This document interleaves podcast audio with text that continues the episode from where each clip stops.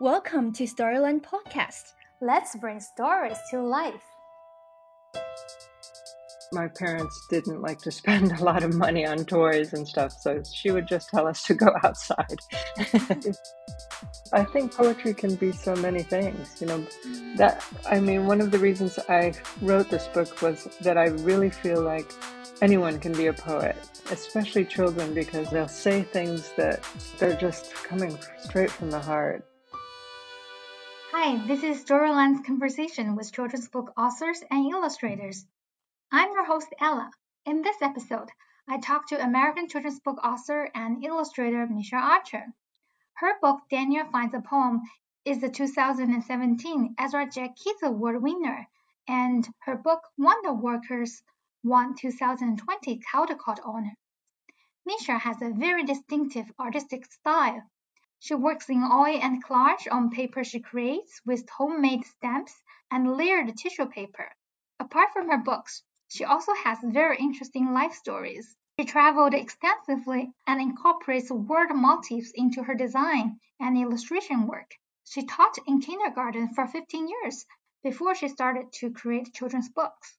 She also works with her husband in carpentry and architectural design. We talked about the three books that has been translated into Chinese. Daniel finds a poem, Daniel's Good Day, and Wonder Walkers. And we also talked a lot about Micha's work experience and how she was raised and how she raised her own children. So if you are a parent or parent to be, after this episode, maybe you will also have a different view when you are raising your own children.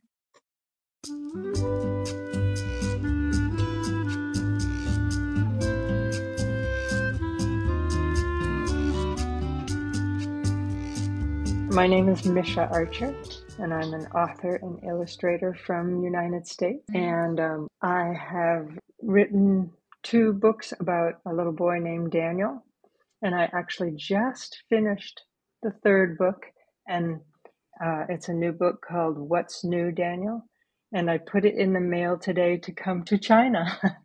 so it's on its way to China, and in China they will um, scan it and that's where they will also print it. But the third Daniel book is on its way. And then I also wrote a wrote and illustrated a book called Wonder Walkers, mm-hmm. which just won a, a big award, which is very exciting. Yeah, that, it has won the 2000, 2022 Caldecott honor, and very quickly that just uh, translated into Chinese as well. So we have that in China. Oh, that's so good. That's great. We will talk about your books later in the second half of our interview. But to begin with, I would like to know more about you, uh, especially that how you become the author and illustrator. Because before that, we know that you have been working as teacher in kindergarten for 15 years. So would you like to tell us more about that? Sure. Um, well, first of all, I, as a little girl, I was read to every night by my parents. So books were very important to our family. And Both of my parents were teachers. My father was a professor at a university, and my mother was a preschool teacher. And so um, she knew the importance of books.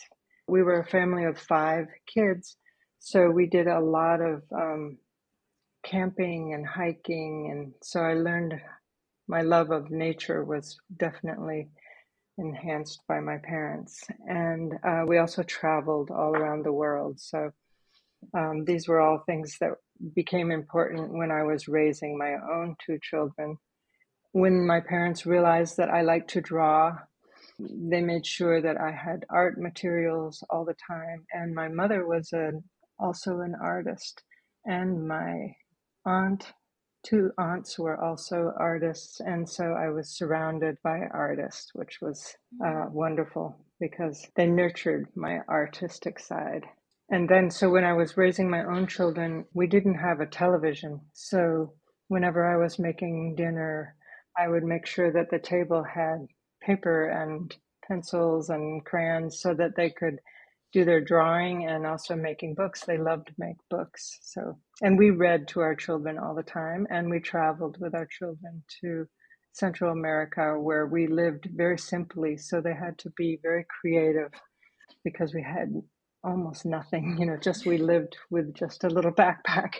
And so we lived near the beach, and it was a very good experience for them to be around children from another country and learn another language.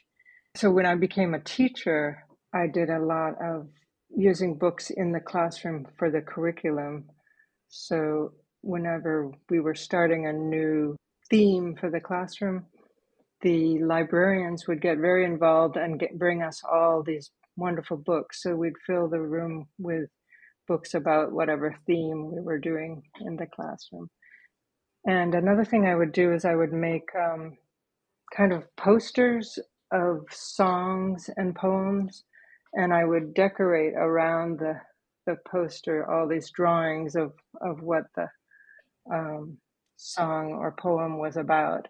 So this was where I started to think, well, you know, I would really think I would like to illustrate because I loved the idea of the words and the pictures and that you can reach children both with words and pictures. You know, some kids are more visual, so they're they're going to see a story differently than maybe one who's just more auditory le- learner. So um, I always loved that the combination of the two was a way to reach different children's learning styles.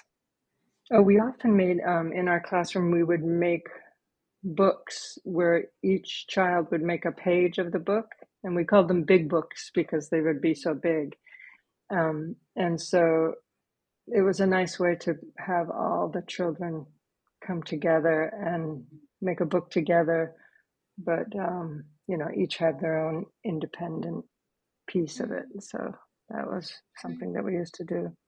My advice to parents is that I, I hope that my my books are in uh, invitations to be curious and to go outside in nature and to stretch themselves and try something new and to reach out and ask questions, to take wonder walks and write poetry and find out what makes a good day for others and themselves and in my newest Daniel book, Ask Everyone What's New.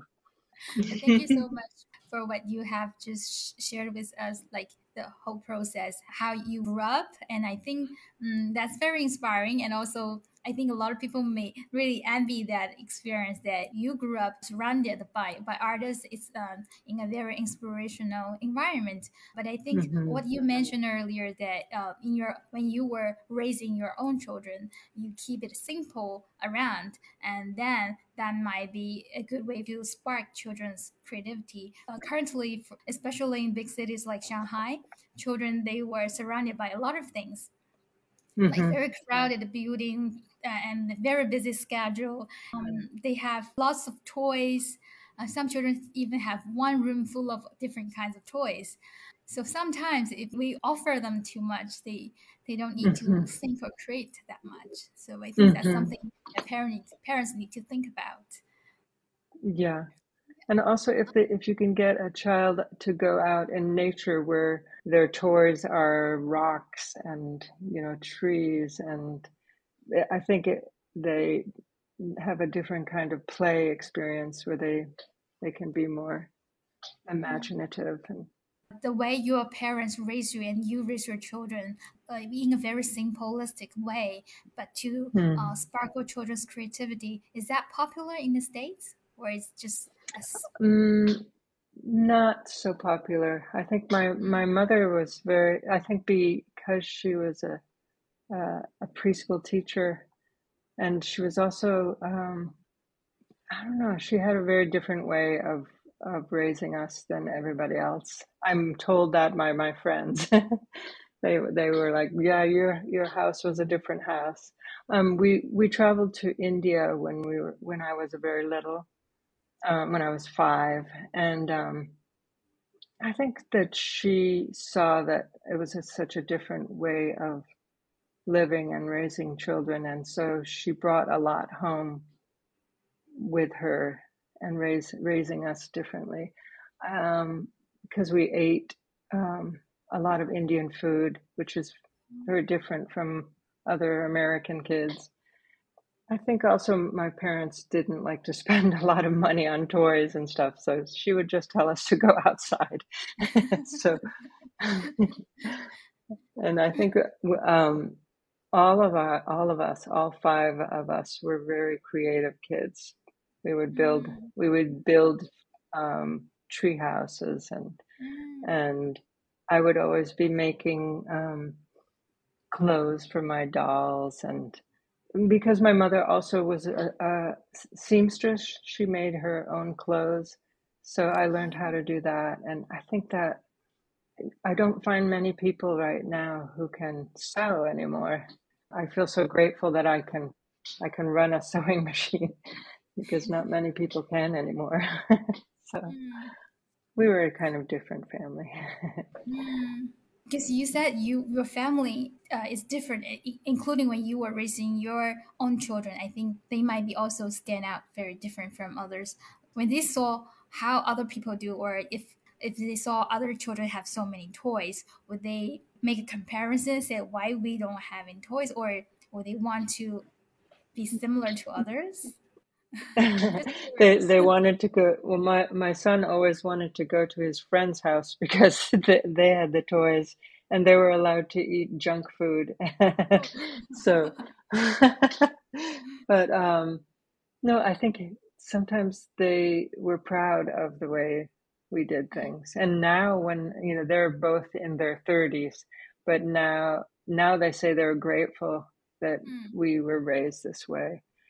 So um, I think we did the right thing. so, yeah, yeah, sure. Because they both are, they're both artists. My son is also a mm-hmm. collage artist, and he was a stone worker. He made beautiful stone patios, and and my daughter uh, is a was a, a, designer, a landscape architect, and um, she's also a, a wonderful cook, and she can and she's a wonderful artist too.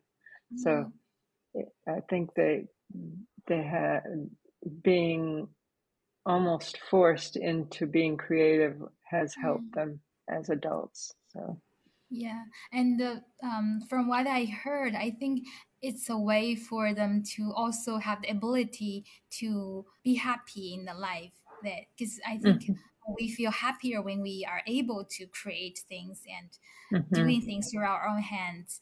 I heard what you mentioned earlier that uh, when you were little, your, ma- your parents uh, took you to India and you also eat Indian food at home.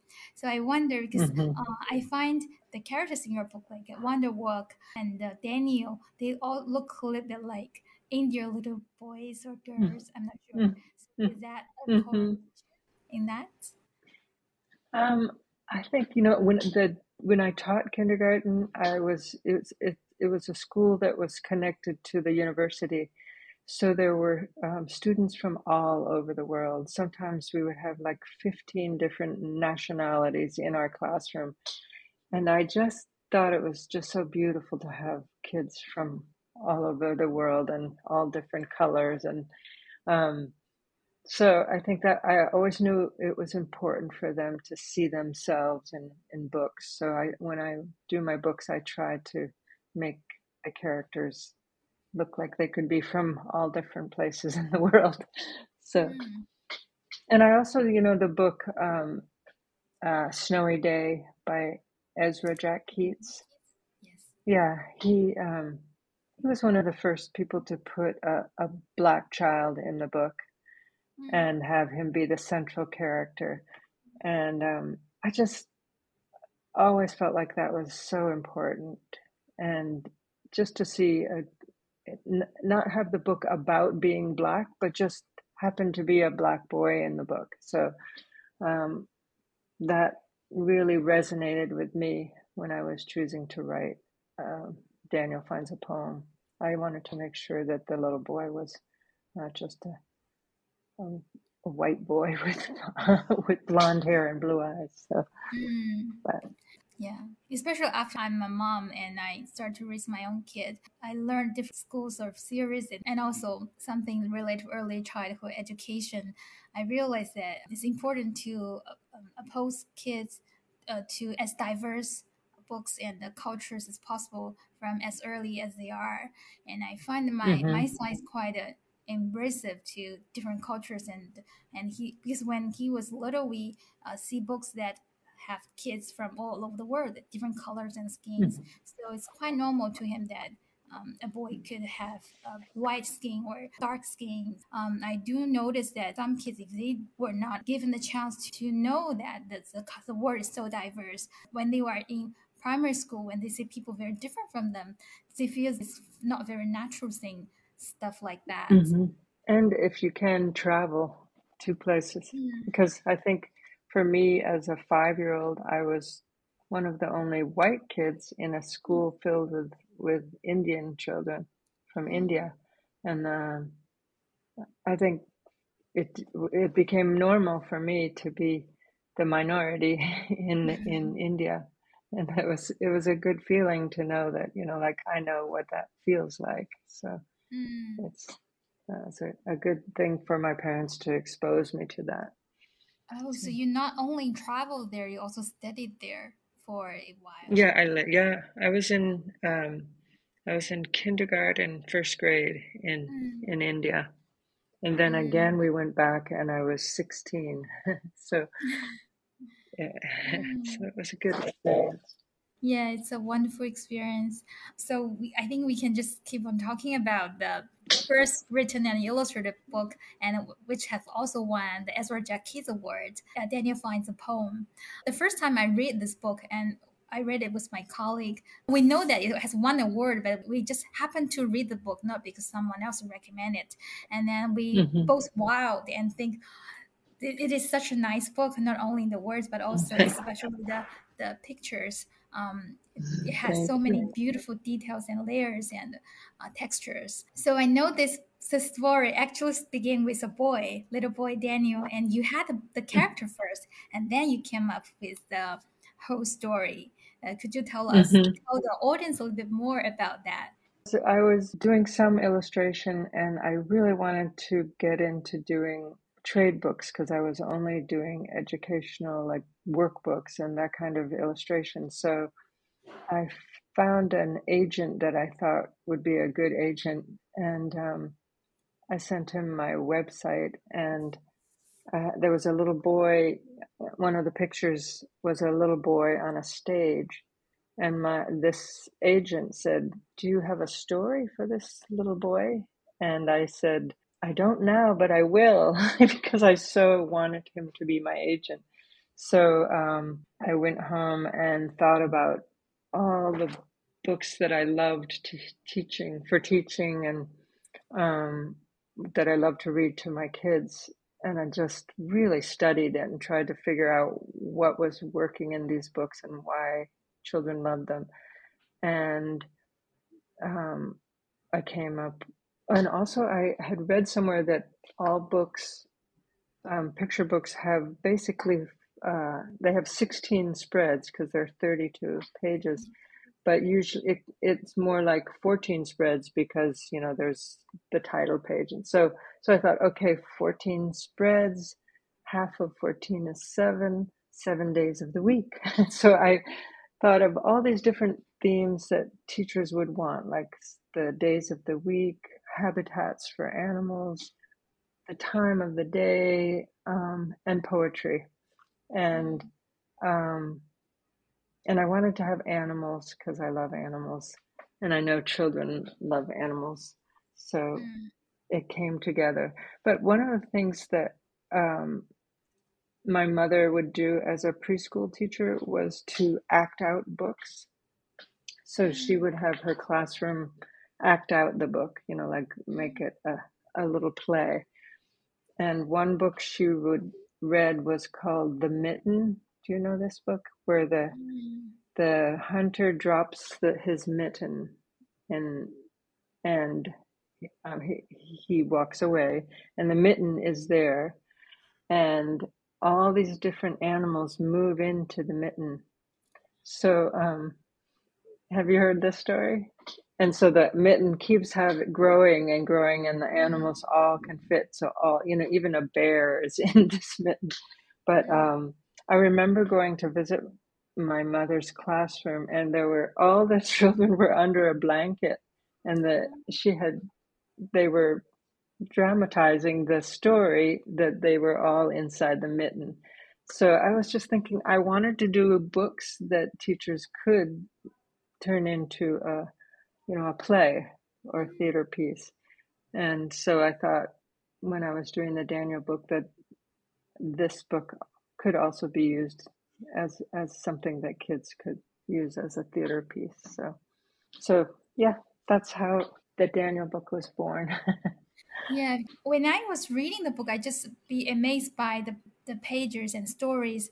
But later, I watched a video. You read aloud that Daniel finds a poem, and I was mm-hmm. um, I was quite inspired because I I wasn't thinking about like when you read to kids, you can do different uh, gestures. Oh, hand. Mm-hmm. Yes, hands related to each page.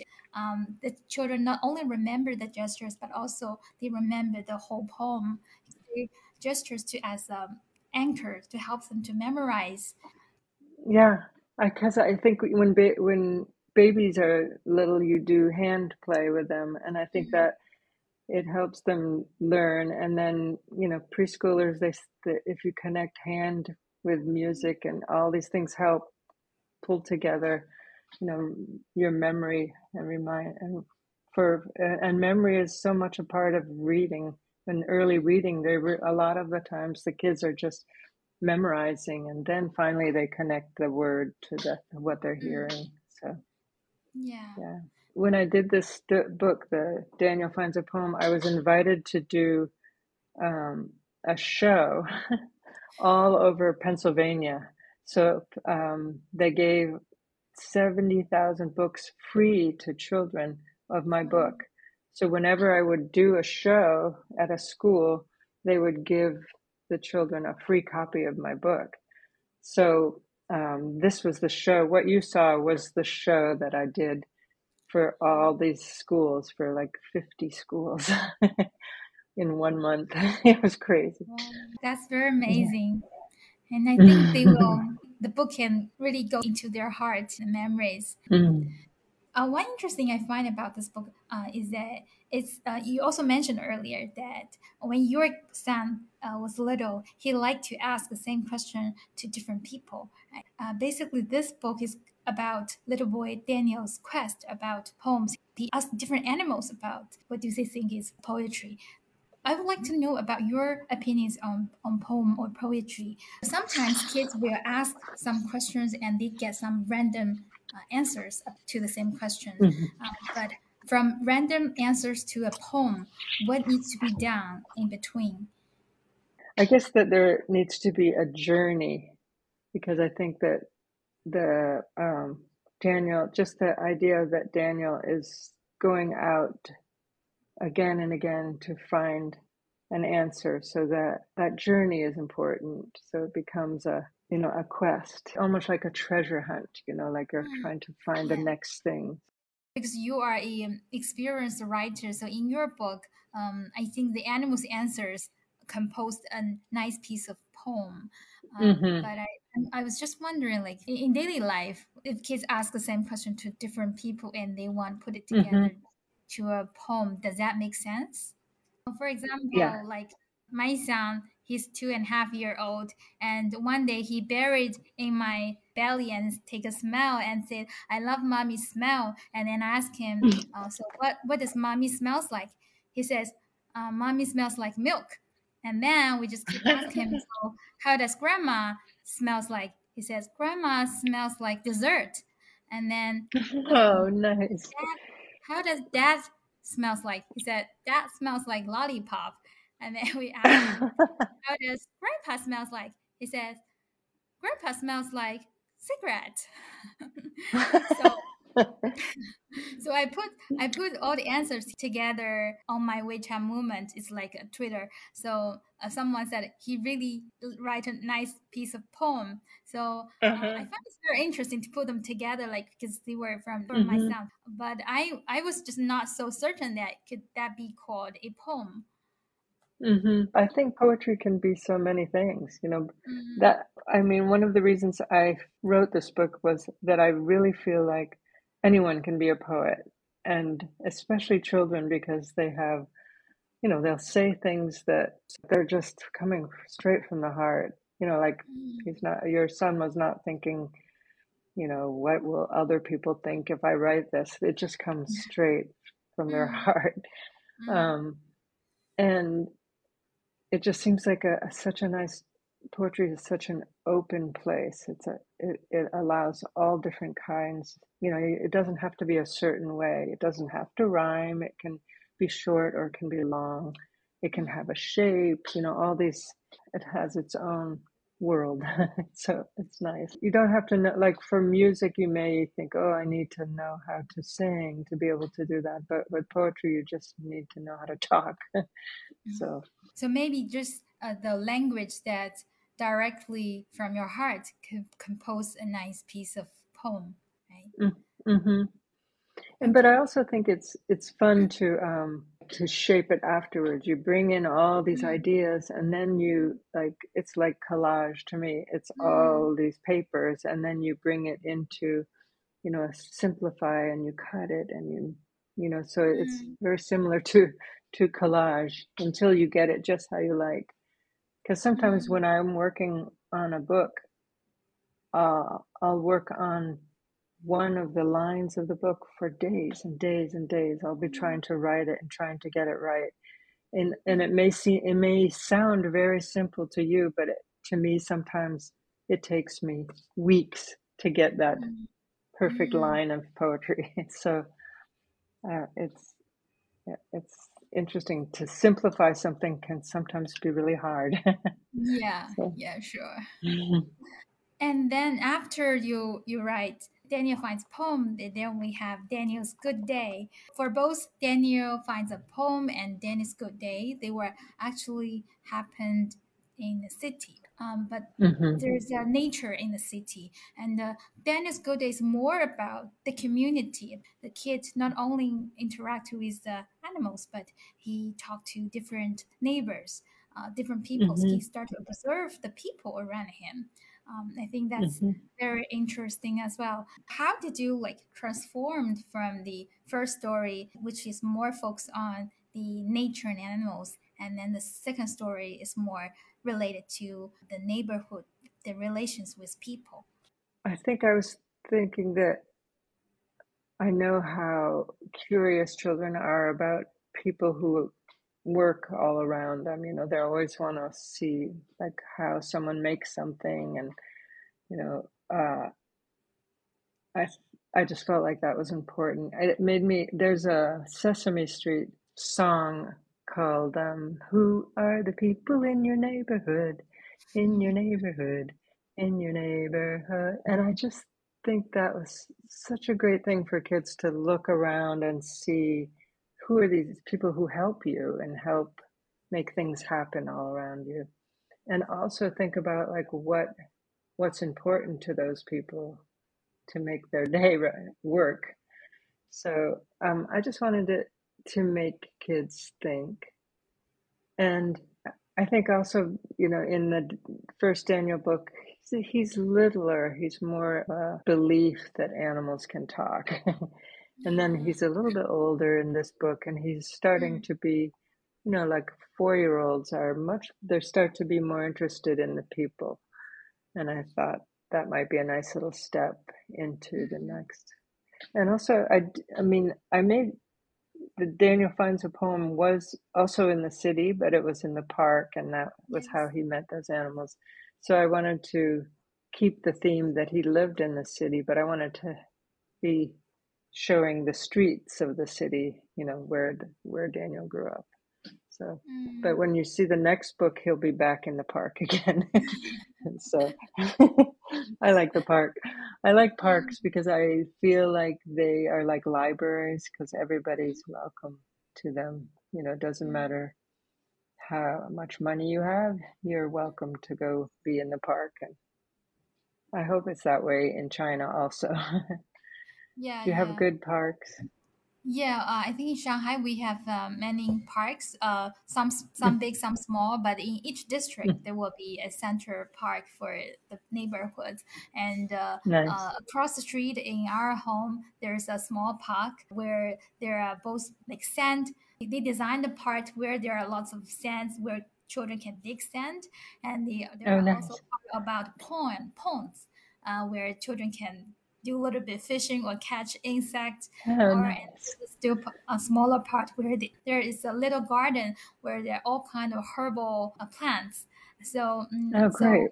even though I I went there, I go there with my son very often from spring to winter. Like each time we go there, we can always have some new findings, and he he can Mm-hmm. always always play the little stones and the little leaves. So Mm-hmm. I think it's really Yeah, wonderful to take walks in the park. it is. It's so important for them to be Mm, outside. yeah, sure. And uh, one more question about your creative process, because I, uh, you, you mentioned because you have two two kids, and uh, you said when they were little, you think you have a third child named Art, and if you don't feed him, he would die. So that's why even when you were a kindergarten teacher, you kept creating, and um, uh, that's why how you can become a artist later. Um, so I know it's always very hard as a mom. um, so how did you manage to do that, um, balancing work and family and creative create? I um I'm a night owl. That's what we call oh, we say a night owl, someone who mm, stays up late. Um, I I set up a, a desk that was high, it's not too mm, low, so my kids could get at it.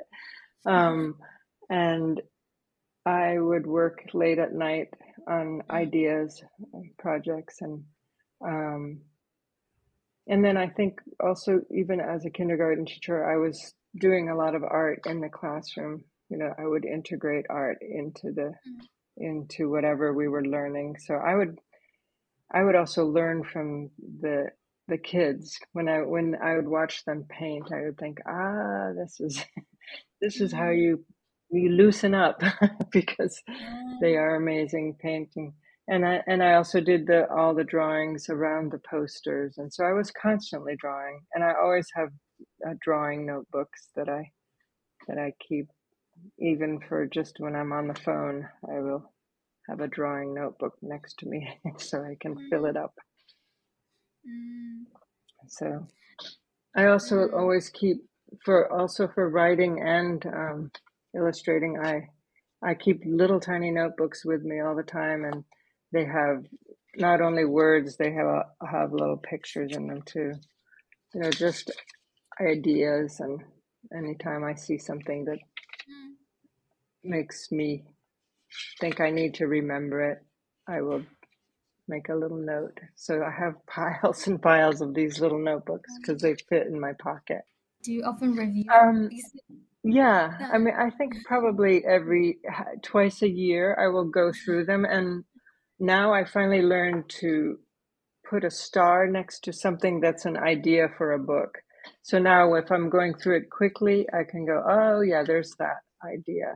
And then what I do is I take all those starred ideas and I'll put them in another book so that they're all together. I'm not very organized, but I'm, I learned that's one thing I learned is like because it's important because that's where I found all the the lines in my. Wonder Walkers book where was looking through old books like that.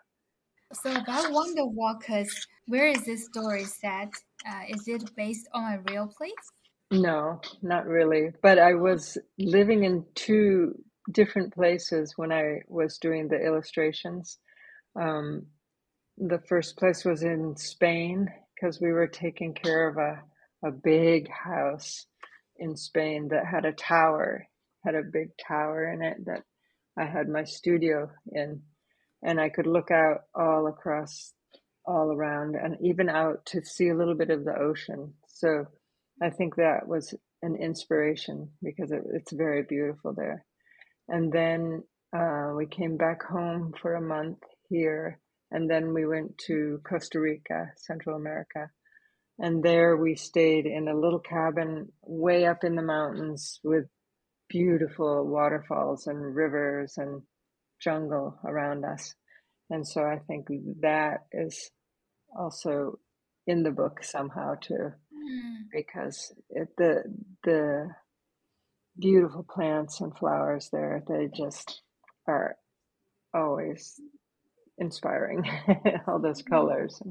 So, uh, where do you like to do wonder walks? Well, in this house where we live uh, is at the base of a mountain, not a very big mountain, but it, it's a beautiful like land all around this one little mountain and we know it i started coming to this land when i was seven years old because there was a summer camp and i would come and there's trails all around here. So i knew this land when i was seven years old.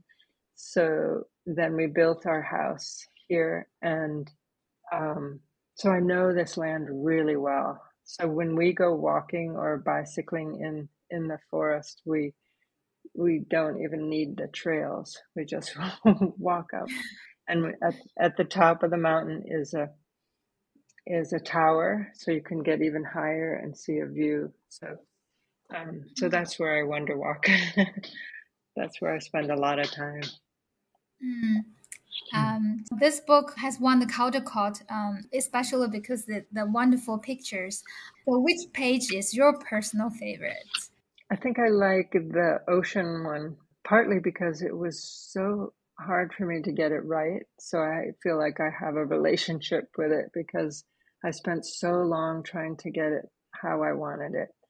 Um, so, which is funny about some some some of my artwork comes really easily or more easily, but some I will just it tortures me. so that one tortured me, but it also I felt like it came out how I wanted finally, and um, also I just love the beach because I feel like it's a, a a place where I really relax and I I love to take the the stones and the shells and Mm, and put them in patterns and so mm, it's a very meditative place to be. mm. So that's my favorite, the ocean one.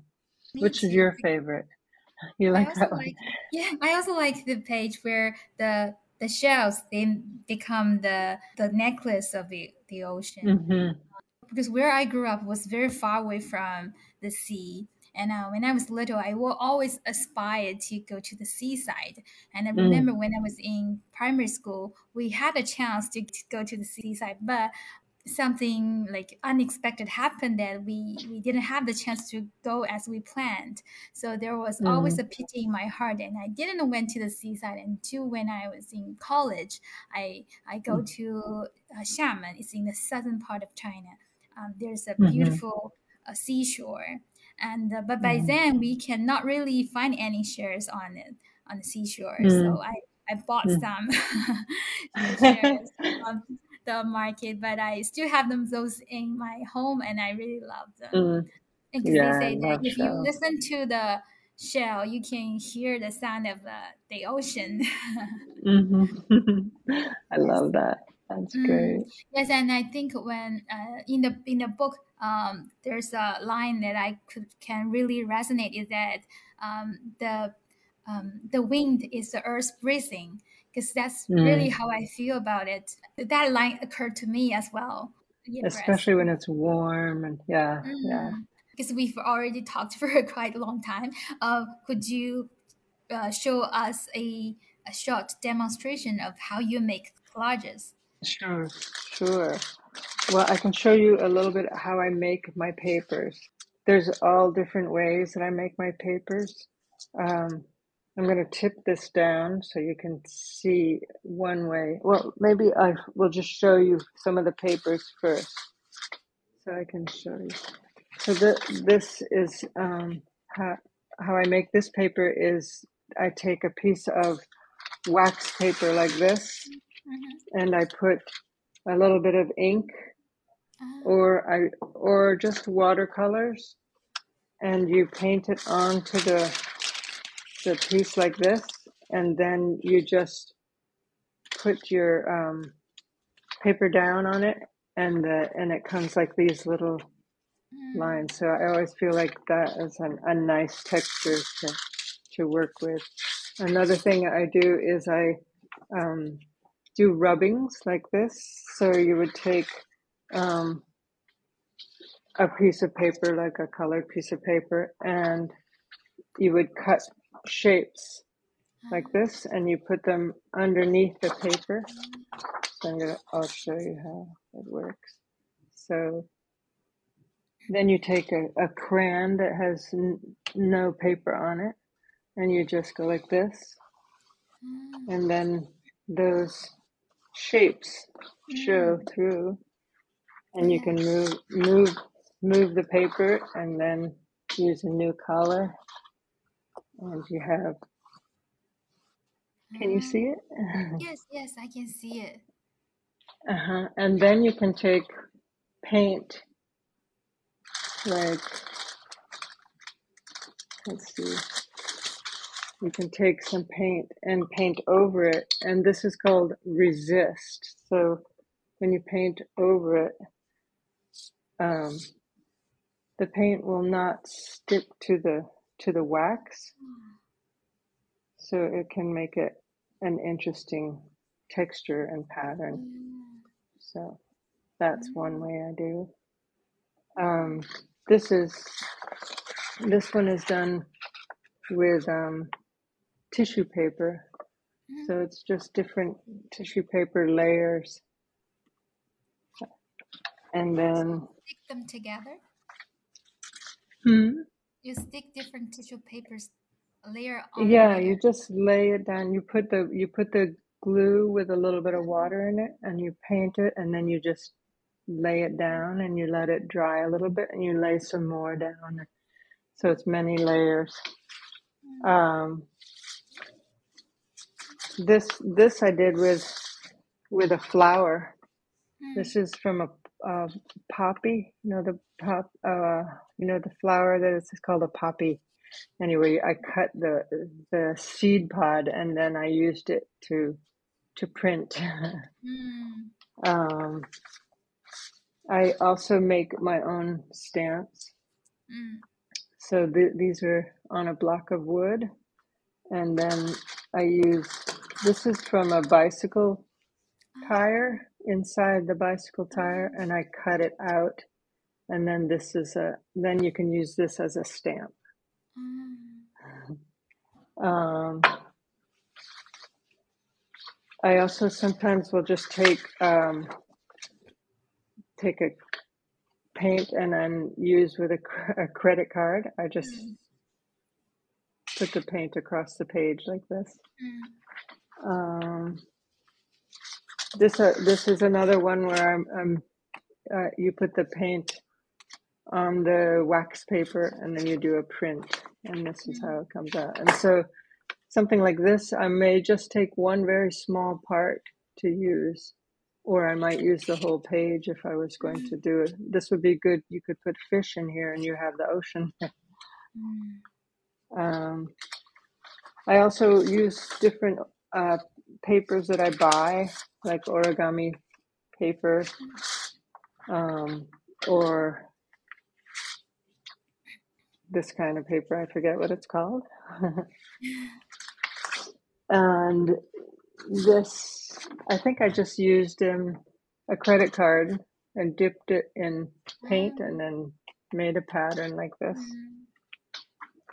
Um, this sometimes it's fun to just use things that you find, and this is just a um, you know a wrapping for fruit, and it makes it's fun because it kids love this because it it makes a pattern very easily. So I can put this Mm. down. Let's see. So you just lay it down like this, and Mm. then you put this across, and then you when you do the rubbing, you get these little dots. Mm. And then you can turn it around and do another. And then this can be a pattern for an animal's skin, or you can also paint over this to make it a new color. So, um, here's another one with that's just printing from one of these stamps. Oh. Mhm. So I do. I'll, I have a lot of stamps that I make. Mm. This one is just cardboard that is glued glued on. Uh-huh. It's just Oh, they're so and beautiful. yeah, uh, even the stamp is pretty, isn't it? And sometimes I use um, different kinds of brushes. So this is a fun brush. I don't know if I have paper that I made like that right with me, but they make a great pattern. Half of the time I'm making paper, which is really fun. It feels like I'm in kindergarten again. yes, it's very relaxing. It is. It is. I just did a, a a workshop where I read my book and then we did a project and the parents were all there too and the parents were so excited about um, doing artwork also that they were Mhm. just so busy and so happy and the kids were so happy to have their parents next to them doing the artwork Mm. because they did they weren't busy and having to do something they were just relaxed Yeah. and being with the kids Yes. so I do think art have the power to heal. Yes, it's really true. I have sometimes I have a group of people, friends who come over, and instead of having a dinner together, we make art together. And it's so Mm. nice. Everybody's so glad to just sit and and do artwork together. It's very good. Mm. And here, this, I don't know if you can see this. This is to show you how small I I do my dummy. You know what a dummy is a a, a book like a, the first try at the book. So th- this is how small they are when Oh. I do my little sketches. So this was all for Wonder Walkers. Mm. So that's what I was showing the editor when I was deciding to Mm. do the book. And this is an example of um, different different uh, ways to cut paper so that you can um, have a simpler way to make Mm. shapes. So you Mm. take your paper and you fold it in half, and then you cut it like this, and then you have two of the same shapes. Or Mm. here you fold it once and then twice, and you cut a Mm. shape, and you get four. so this Yeah. was something I I use to show Mm. kids how to do things. Mm. And Yeah. this is down down here shows all the parts to make Mm. this little Mm. creature. So that's how you'd create that creature. So that's something I use in the? Mm. uh, some some kind of creature. I'm not sure. Maybe a a, a wild cat. it's an imaginary animal. Yeah, and I think these these um, techniques are also very children friendly, and then those some yeah, of the materials are easily find in our daily lives. and also, I mean, it shows you that if a kid is having trouble drawing something, they might it might be easier for them to just cut the parts and put them together.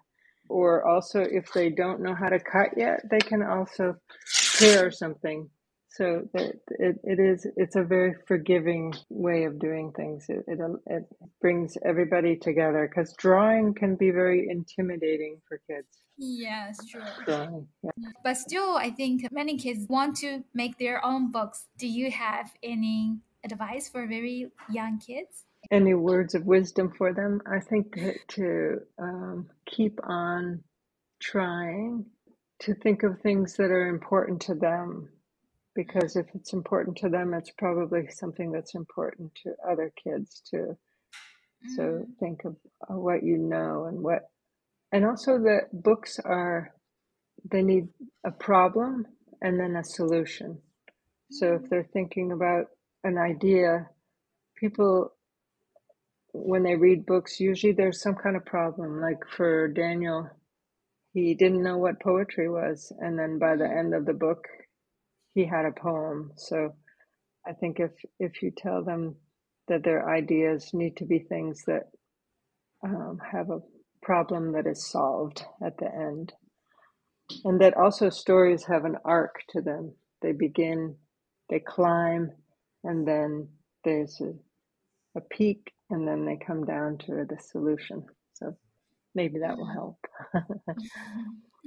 okay. So uh, my one last question uh, are there any children's book uh, authors and illustrators work that you love recently? Recently i i really love um, christian robinson. His, he did one called on market street. Oh yes. Did you've seen that book? Yeah. We have that in um, ah, it's such a great book. And then he he writes them with matt de la pena? Yes. That's his writer and they did another one um, that's called milo imagines. Yes the that's a great book. Hmm and then i like um, corinna Lu- Luyken i don't know how to say her last name. Yes Corinna and Luyken. we interviewed her as well. Oh you did. That's great um, i love her book the tree in me it's so mm, good and then um, another book um, i love the illustrations for um, is a book called i talk like a river yes Sydney You know this one? Sydney yes Smith. Yes, I love his. So those, and then, um, but the, those are the ones I love right now. And I have millions of books that I loved when I was reading to my own children. So that that list is too long. but Mm. Thank you so much for for sharing your time and your wisdom with us. Uh, oh, really thank you. Ella. It's very nice to learn about your stories, whether the stories that you grew up and the stories that you created your books. And we wish that we can read uh, the third Daniel book as soon as possible. yeah, it takes so long for books to get published, so it'll be two more years. I know it's so long. I know your little boy will be just the right age then. He'll be four. yeah. it was very nice to meet you too. Thank you so much for the talk today. And um, I hope we can have the chance to talk another day. Oh, me too. Thank you so much. This was really fun. Goodbye.